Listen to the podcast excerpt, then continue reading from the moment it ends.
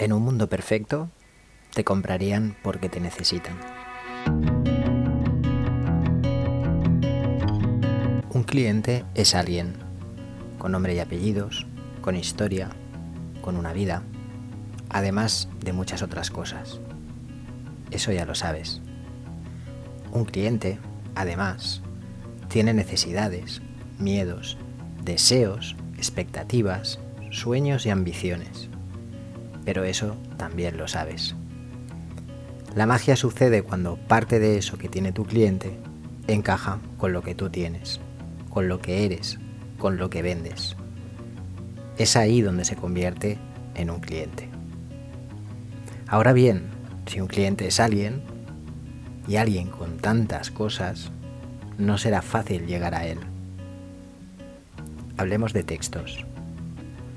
Muchas personas, como yo hace tiempo, piensan que para vender basta con responder a las necesidades del cliente. De hecho, no tendría suficientes columnas en Excel para escribir todas las veces que he leído la frase nuestro objetivo es satisfacer las necesidades de nuestros clientes. Pero las necesidades son solo una parte. Importante, sí, pero solo una parte. Te lo explico con un ejemplo. Miles, millones de personas en todo el mundo necesitarían bajar de peso. Y no por eso compran la oferta del gimnasio ni la del nutricionista. ¿Sabes qué compran? Un refresco light. La razón es sencilla. No compran lo que necesitan, compran lo que quieren.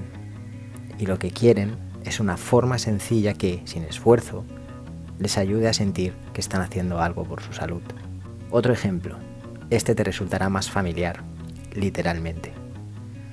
Un niño está viendo su serie favorita en Netflix a las 10 de la noche. Necesita dormir, pero quiere ver la serie. ¿Qué piensas que ganará cuando sus padres le digan que es hora de irse a la cama? ¿Lo que necesita? O sea, dormir. ¿O lo que quiere? Que es ver la serie. Cuando entiendes lo que quiere tu cliente, satisfacer sus necesidades es el broche de oro. Así que cuando escribas textos para tu web, en un email o en tus redes sociales, piensa primero en lo que quiere tu cliente y después cuéntale cómo vas a ayudarle con lo que necesita. Hasta el próximo episodio.